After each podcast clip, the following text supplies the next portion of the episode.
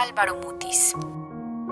Un 25 de agosto de 1923 nace en Bogotá, Colombia, Álvaro Mutis Jaramillo, poeta, novelista y periodista. Como hijo de un diplomático, tuvo que vivir desde los 2 hasta los 11 años en internados escolares en París o Bruselas. Al morir su padre, Mutis y su madre regresaron a Colombia en donde intenta terminar el bachillerato. Sin embargo, el billar y la poesía serían la principal razón del por qué no lograría concluir sus estudios. Él narró este episodio en la serie de debates literarios Charlando con Cervantes. Fui en mi niñez, en mi juventud, un lector realmente febril. Entonces fui ganando terreno en la lectura y perdiendo terreno en las materias de bachillerato. Hasta que el rector del colegio me dijo, usted no se ha dado cuenta tal vez de la cantidad de exámenes de reválida que necesita hacer para seguir estudiando y seguir en el colegio. Entonces yo le contesté, yo no puedo perder el tiempo en trigonometría y en física y en química y dejar una serie de libros sobre la guerra de los 30 años en Francia y las guerras de religión me dijo, mire,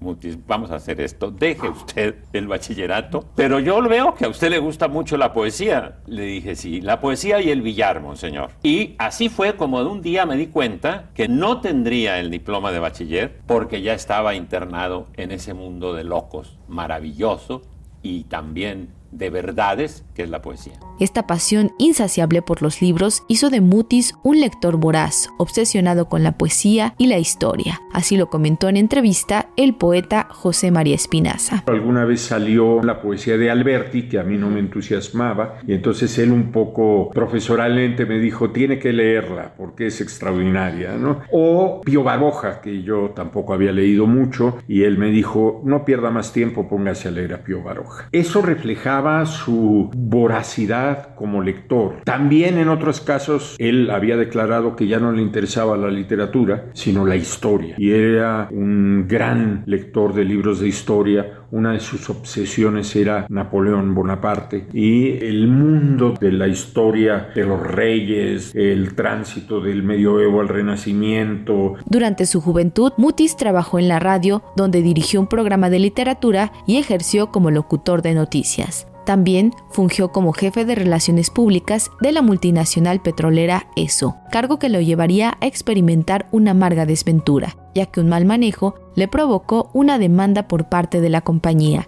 así que se vio en la necesidad de salir de su país y refugiarse en México. Pronto el pasado alcanzaría Mutis y con ello la Interpol lo recluiría durante 15 meses en la cárcel preventiva de Lecumberri, entre esos muros, su visión y su pluma despuntaron al grado de llevarlo a crear el diario de Lecumberri.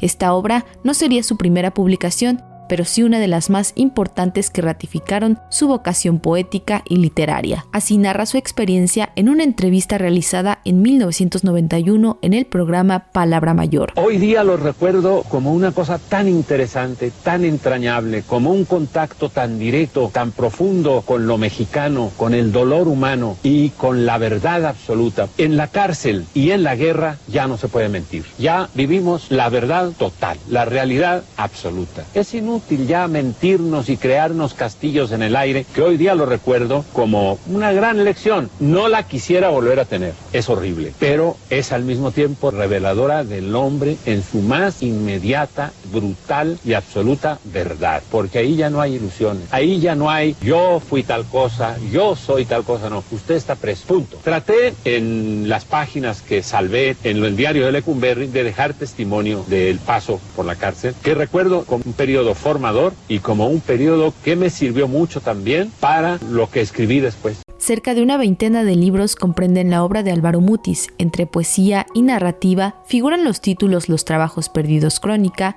y Alabanza del reino, Los emisarios, Memoria de los hospitales de ultramar, Los elementos del desastre y La balanza, publicación de 1945 donde aparece por primera vez en un poema Macrol el Gaviero uno de los más célebres personajes de la literatura universal, que estaría presente en siete novelas de Mutis. ¿Por qué Macrol? Desde el comienzo yo escribí una poesía y sigo escribiendo también una prosa. No he encontrado nunca una diferencia muy grande en mi caso entre la poesía y la prosa porque son las mismas obsesiones, los mismos mm. paisajes, pero que tienen un sabor de vida muy vivida, de escepticismo muy arraigado, de cierta distancia y desesperanza ya de las grandes ilusiones, de regreso de muchas cosas. Y de pronto pensé que era absurdo que un joven de 18, 19 años dijera una poesía de ese tipo. Y entonces se me ocurrió crear un personaje que tuviera la experiencia, que hubiera vivido y que hubiera ya regresado de todas estas experiencias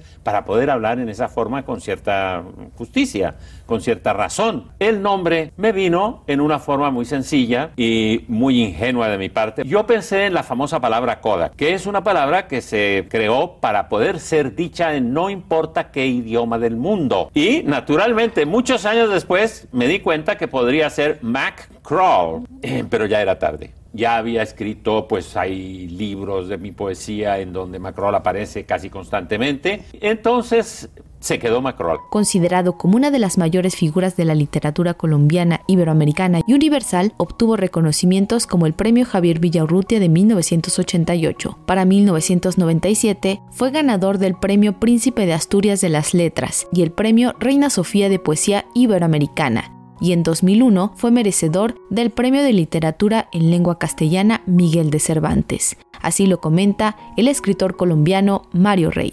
También recibió premios en Francia, en Italia, ha sido traducido a cerca de 30 idiomas y es una obra que sigue vigente. Su obra tiene dos fases. Por un lado, la poesía, reconocido inicialmente como un gran poeta en, América y en el habla española y luego en el mundo. Y por otro lado, porque una de las voces, quizás la voz principal de su obra, pasó al mundo de la narrativa. Entonces es un, personaje que ha sido leído y reconocido en el mundo y se sigue leyendo y se sigue reconociendo. Hay nuevos lectores y nuevos críticos que siguen escribiendo alrededor de su obra. El 22 de septiembre de 2013, Álvaro Mutis muere a los 90 años en México, lugar donde había residido por más de cinco décadas. A 100 años de su natalicio, su vida y obra serán recordadas por colegas y estudiosos como Adolfo Castañón, Miriam Moscona, Arnaldo Cohen, Alberto Ruiz Sánchez y José María Espinaza, quien refiere que Mutis es un autor al que debemos leer y releer porque hay aspectos de su obra que aún no han sido revisados. Yo creo que estamos empezando a leer, que no es un autor que ni de lejos nos hemos acercado a su profundidad y a su entraña y a su vigencia y a su sentido más profundo. Es un autor que estamos por leer. Eso no quiere decir que las lecturas que ya se han hecho no sean importantes, pero hay una dificultad en Álvaro Mutis para entender esa paradoja de una gran vitalidad con un profundo pesimismo. Eso no es fácil. El poeta vital parece siempre celebrar el mundo y Mutis lo celebra. Lo celebra sabiendo que es un mundo con una problemática muy compleja, no solo la religiosa, la política, la económica, una complejidad mucho más allá de esos parámetros tan inmediatos. Mutis es un poeta del paisaje, pero no es un poeta telúrico, es un poeta de la historia, pero no es un poeta historicista. Es un poeta del amor, pero no es un poeta amoroso en el sentido tradicional. Entonces yo creo que ahí estamos empezando a leerlo. Tenemos a Mutis por delante. Además de resaltar el legado de Mutis, en las mesas programadas para rendirle homenaje se abordará la amistad que el poeta sostuvo con varios personajes. Así lo comenta Mario Rey, también organizador del homenaje. En una época terrible que vivimos en la que se radicaliza y se polarizan las opiniones por cuestiones políticas y por cuestiones ideológicas. Y es algo que justamente Álvaro Mutis nos enseñó a, a, ver, que el ser humano está por encima de esas diferencias, que hay valores más importantes como la literatura, el arte, la amistad. El homenaje al escritor y poeta Álvaro Mutis se llevará a cabo este 25 y 26 de agosto en la Casa María José y Octavio Paz. Para Radio Educación, Pani Gutiérrez.